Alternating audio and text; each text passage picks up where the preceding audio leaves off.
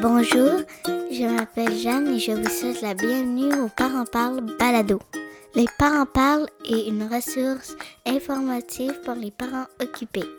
Joignez-vous à nos conversations sur la parentalité d'aujourd'hui avec des experts et des parents d'expérience qui vous donnent des outils et vous aident à être les meilleurs parents. Vous pouvez trouver les balados de Les Parents Parlent sur le site internet lesparentsparlent.ca et sur toutes les plateformes de balados disponibles. Voici votre animatrice Geneviève Carl.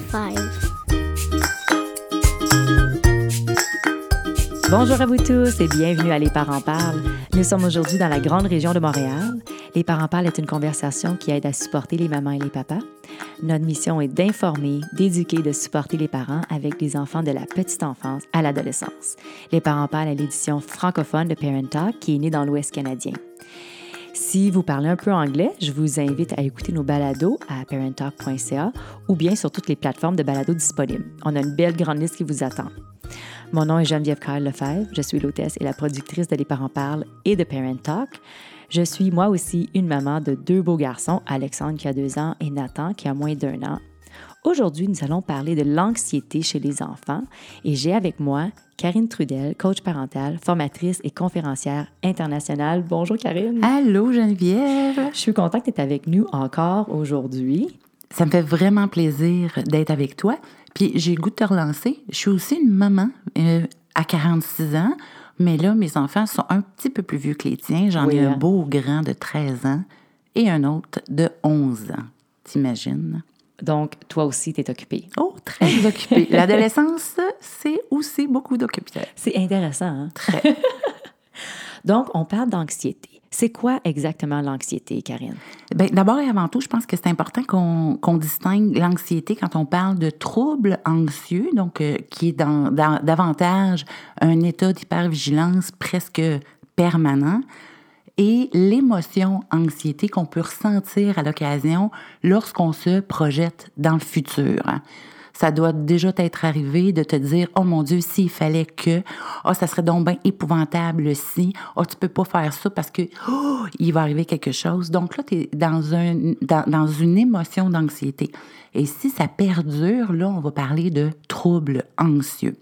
Si je vais un petit peu plus loin, on sait que les émotions sont causées par notre mindset, hein, qu'on dit. Donc, notre façon de voir la vie, voir les choses, nos croyances, nos pensées, nos interprétations, le sens qu'on donne aux perceptions qu'on a.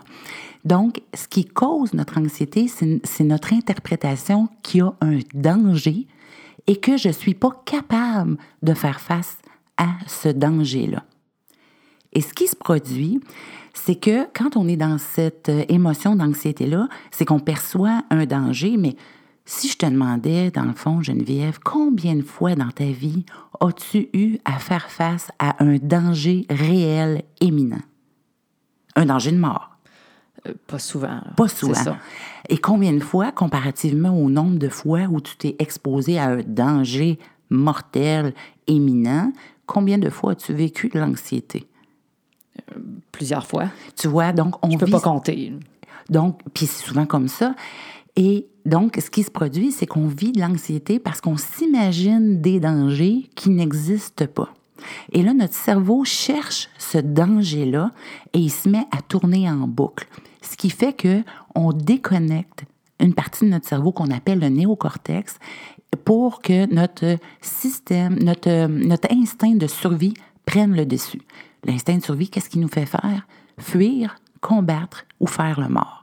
Fait que quand on est dans l'anxiété, regardez-nous aller là, comme parents, soit on veut combattre le danger, soit on veut le fuir à tout prix, ou soit on fait rien du tout, puis on se ferme les yeux, puis on attend que ça passe. Mais combien de fois est-ce que ce danger-là est réel? Très peu souvent. Et là, quand on est dans cette anxiété-là, ben, notre cerveau, il tourne en boucle, puis il n'arrête plus. C'est là qu'on dit hein, qu'on a un hamster qui est dans une roue qui fait du bruit dans notre tête. Et là, ça s'arrête plus. Donc, c'est ça, l'anxiété, dans le fond, c'est de se projeter, de faire nos diseuses de bonne aventure sur les malheurs qui vont arriver demain, dans dix minutes, dans, dans, dans une heure, dans un mois, et on se projette là-dedans et on a de la difficulté à s'en sortir. C'est ça, en fait, l'émotion d'anxiété. Donc, si moi, j'ai un enfant qui est anxieux, comment puis-je l'aider? Écoute, je pense que ce qui est important, c'est que d'abord et avant tout, dans un moment calme, on puisse expliquer à nos enfants, quand ils sont en âge un peu plus vieux, de comprendre, d'avoir une discussion avec lui pour lui expliquer que, dans le fond, quand, quand il se sent anxieux, que c'est son cerveau qui lui joue des tours, qui est en train d'imaginer des dangers qui sont pas encore là. Et combien de fois on a dû, on, on s'est imaginé des dangers puis qui se sont pas avérés. Hein, ça, c'est Mark Twain qui disait Dans ma vie, j'ai eu beaucoup de problèmes, mais très peu se sont avérés vrais. Donc, ça, ça rejoint beaucoup l'anxiété. Donc, d'abord et avant tout, lui expliquer que quand il est anxieux, c'est qu'il est en train de s'imaginer un monstre qui n'existe pas. Donc, pouvoir faire face à, cette éventualité-là, ben, de l'équiper puis de, de, de démystifier ce monstre-là. C'est quoi exactement? De le regarder en face ah, plutôt que de le laisser aller dans son imaginaire, juste de le ramener et dire c'est quoi exactement? Puis nous, comme parents, souvent, on a peur d'aller là parce qu'on a peur que notre enfant ait peur. Je te raconte juste une petite histoire. Quand mon fils Émile était un peu plus jeune, euh, ben, un peu plus jeune, pas mal plus jeune, hein, quand il avait à peu près 5-6 ans, il s'est mis à avoir la peur des loups.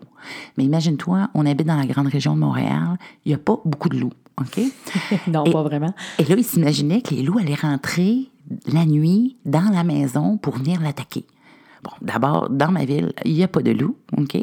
Puis même s'il y avait des loups, il euh, faudrait qu'il rentre dans la maison, puis il faudrait qu'il trouve sa chambre, puis il faudrait qu'il le trouve lui dans son lit. Là. Donc, tu comprends que les probabilités que ça se produise étaient très peu euh, probables. Minime. Minime, absolument. Et donc, un soir, j'ai dit à Émile, on va regarder ensemble c'est quoi un loup. Et on s'est mis à regarder des photos de loups. Et là, quand il regardait les photos de loup, il frissonnait puis il disait Oh mon Dieu, oh non, non, non. Puis il avait peur des images que je lui montrais. Et jusqu'au moment où on tombe sur une louve et son petit. Et là, donc, là, le cœur s'est tout attendri.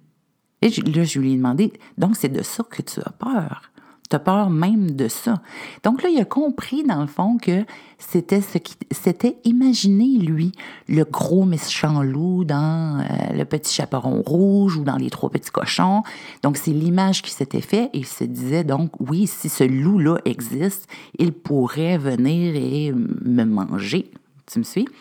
Donc, là, en ayant pu voir cette image-là, il a pu créer une autre image de ce loup-là. Et quand il avait peur du loup le soir avant d'aller au lit, je lui disais, t'as pas une image qui peut remplacer cette image de loup-là agressif.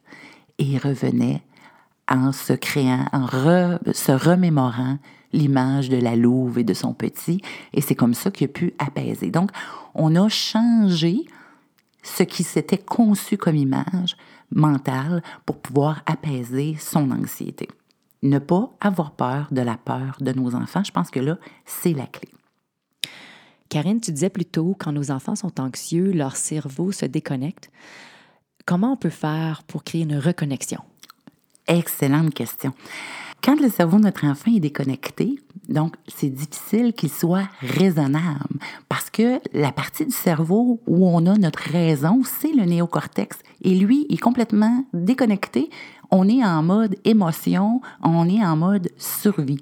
Donc, ta question, c'est comment on reconnecte ce, cerveau-là.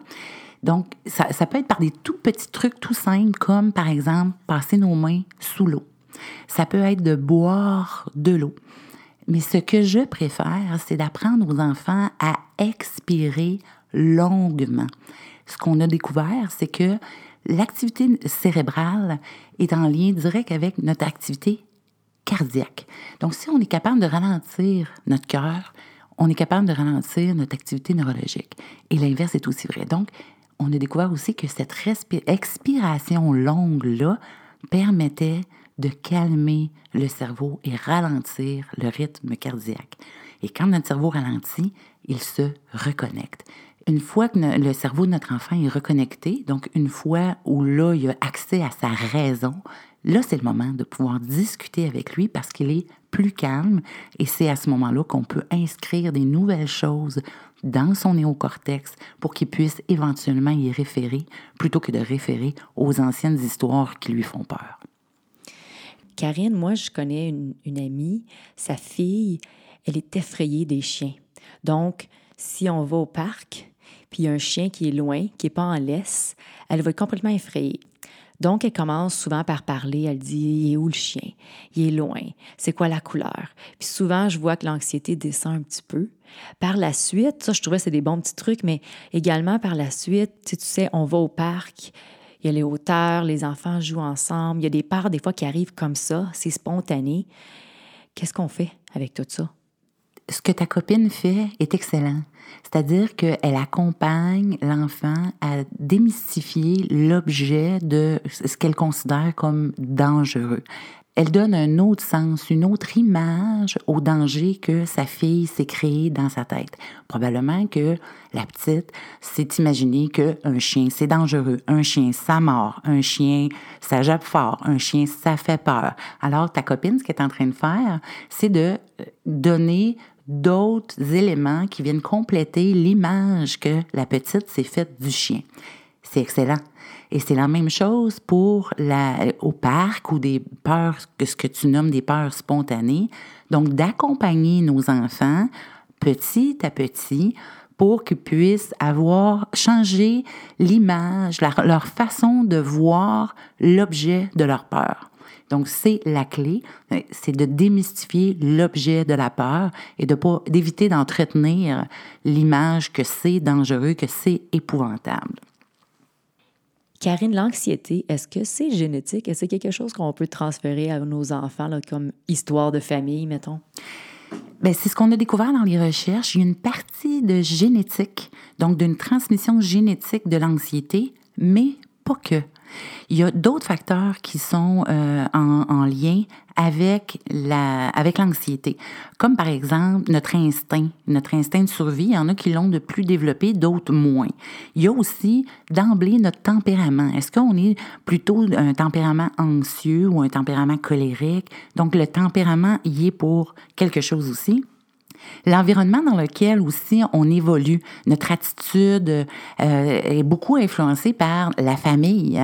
Donc, l'éducation que j'ai reçue, le milieu culturel dans lequel je grandis, est-ce que je suis en ville ou est-ce que je suis à la campagne? On s'entend que on va être moins exposé à des éléments stresseurs et moins, euh, moins d'éléments stresseurs veut dire aussi moins d'anxiété effectivement, donc une partie génétique.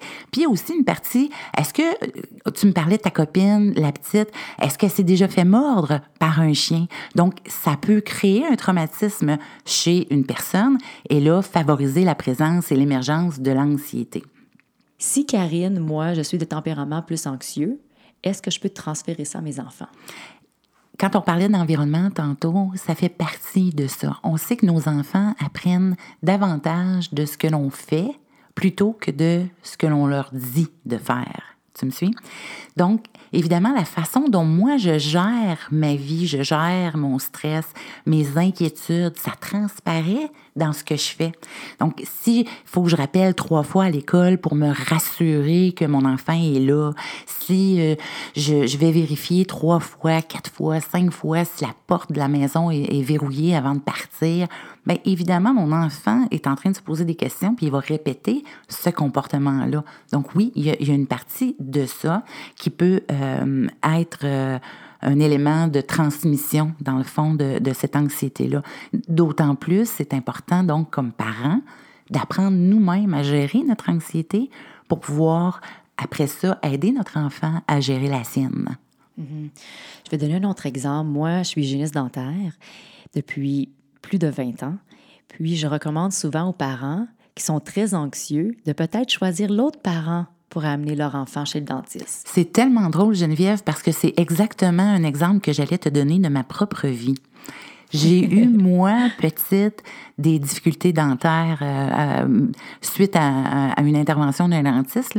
J'avais tellement d'anxiété chez le dentiste, ils ont eu à me geler une bonne euh, dizaine de fois avant qu'il se passe quoi que ce soit. Et donc, quand mes enfants ont eu à aller chez le dentiste, il était hors de question que j'aille avec eux alors que papa, lui, était très confiant du dentiste. Donc, tu vois, éviter ça est une excellente, euh, une excellente solution pour éviter justement de transmettre cette anxiété-là à nos enfants. Et quand on sait qu'ils sont confiants, hein, mes enfants, sais-tu quoi? Aujourd'hui, on voit le résultat de ça. Mes deux enfants dorment sur la chaise du dentiste. Ça, c'est bien. C'est pas mon cas du tout. non, puis également, qu'est-ce que je dis aux parents qui sont vraiment anxieux, de laisser l'autre parent même compter une histoire de chez le dentiste avant. Il y a des petits livres qui existent, médecins, dentistes, euh, toutes les choses qui peuvent créer de l'anxiété chez l'enfant, qui va être plus difficile parce qu'il faut y aller chez le dentiste, il faut y aller chez le médecin. Donc, j'aime bien quand un des parents, celui qui n'est pas anxieux, par exemple, va lire un petit un livre sur première visite chez le dentiste. Comme ça, comme une activité, comme un autre livre qu'on peut lire. Qu'on intègre dans une activité quotidienne. Exactement. Et qu'on évite de faire de la super préparation qui, parfois, crée de l'anxiété parce que là, on a dit, ça fera pas mal, t'es correct, tu vas être correct, bouge pas. En tant que parents, on tente trop de réassurer nos enfants et ça crée de l'anxiété parce que les enfants, ils nous entendent puis c'est pas un comportement qu'on va faire habituellement. Et par la suite, ils entendent le mot ça fera pas mal, ils entendent le mot mal, ils entendent le mot tu vas correct, c'est correct, ou euh, une petite aiguille. C'est pas vraiment le, le, chemin où il faut aller là. Je suis tellement d'accord avec toi. Deux choses que je veux revenir avec euh, sur le sujet. Tu dis de les préparer. Tu vois, quand on fait ces lectures-là avec nos enfants, on fait exactement ce que je disais un peu plus tôt, en les accompagnant au fur et à mesure pour démystifier la chose. Mais effectivement, il faut pas en mettre trop parce que là, l'enfant va se dire, coudon, on en parle bien trop, il doit avoir quelque chose de vraiment inquiétant à ce sujet-là. Donc, effectivement, de pas trop en donner, mais d'en donner suffisamment. Et un point qui est important, puis toi, comme hygiéniste dentaire, tu dois le voir aussi, ne pas mentir à nos enfants. Arrêtons de leur dire que l'aiguille, ça fera pas mal. Moi, on leur a dit à nos enfants, ben oui, ça fait une piqûre, ça pince. Je peux pas te dire que ça fait pas mal, mais tu vas pas en mourir. Donc, tu es capable, tu as la force de supporter cette piqûre-là. Moi, je leur dis, c'est comme un gros moustique. Parce que les enfants vont comprendre, un moustique, ça pince. Un gros moustique, c'est un petit peu plus. Tout à fait. Ça marche. Je fais juste vous dire ça. ça marche. Si, mettons, vos enfants vous le demandent, un gros moustique, c'est à peu près ça. Puis, tu sais, il faut se rappeler aussi que nos enfants apprennent beaucoup plus de qui on est, comment on se comporte, que de ce qu'on leur raconte. Donc, je dis souvent aux parents, tais-toi et sois. C'est bien dit. Karine, on peut te trouver sur notre site internet allezparentsparlent.ca. Y a-t-il autre endroit où on peut te trouver? Eh oui, j'invite tes auditeurs, euh, ma belle Geneviève, à venir nous rejoindre sur le groupe euh, Facebook Parents à bout de souffle. Ils vont retrouver là plein de parents, plein d'entraide, plein de supports, mais aussi des conseils d'experts. Donc, je vous invite, chers auditeurs, à venir nous rejoindre sur le groupe Facebook Parents à bout de souffle. Karine, je te pose ma question curieuse. Ah oui, je te voyais venir, là. là, tu savais. OK. Es-tu du type hamburger, hot dog et pourquoi? Est-ce que je suis du type? Ben oui, je, je, le suis comme comfort food.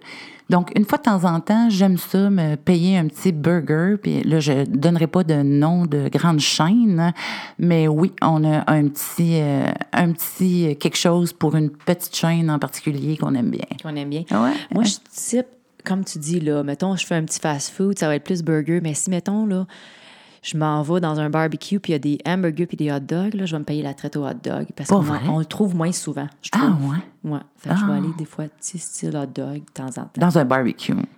Dans, quand, on, quand on ouvre le barbecue, puis qu'on... On ben, soirée en amis. Écoute, on ne chicanera pas, tu mangeras les hot dogs, je garderai les burgers pour moi. C'est ça, exactement. Donc, sur cette note, on termine l'épisode d'aujourd'hui. Je te remercie, Karine, d'être avec nous. Merci à toi. Merci de prendre ton temps parce que ça nous aide, nous les parents. Et pour nos auditeurs, si vous avez une question ou que vous désirez vous joindre à nous comme expert ou bien comme invité, vous pouvez nous contacter sur notre site internet allezparentsparlent.ca. Vous pouvez trouver nos balados de Les Parents Parlent ou bien de Parent Talk sur iTunes, Apple Balado, Google Play, Podbean ou bien sur toutes les plateformes de balado disponibles. Vous pouvez également nous suivre sur notre page Facebook, Instagram ou Twitter. Quand vous avez une mini-minute de parents, faites-moi une petite revue sur Apple Balado, sur notre page Facebook ou bien sur Google Balado. On veut savoir ce que vous en pensez. Souvenez-vous, il n'y a rien de mieux que d'être supporté par des parents qui font la même chose que vous. Les parents parlent est une plateforme sans jugement et où on encourage la libre expression. Merci d'être à l'écoute et passez une belle journée. Au revoir. Avertissement. Le contenu diffusé dans cet épisode ne sert qu'à des fins d'information et ne remplace pas l'opinion d'un professionnel de la santé. Les propos et opinions tenus par l'hôtesse et ses invités ne peuvent pas engager la responsabilité de Parent Talk Inc. Merci et à la prochaine!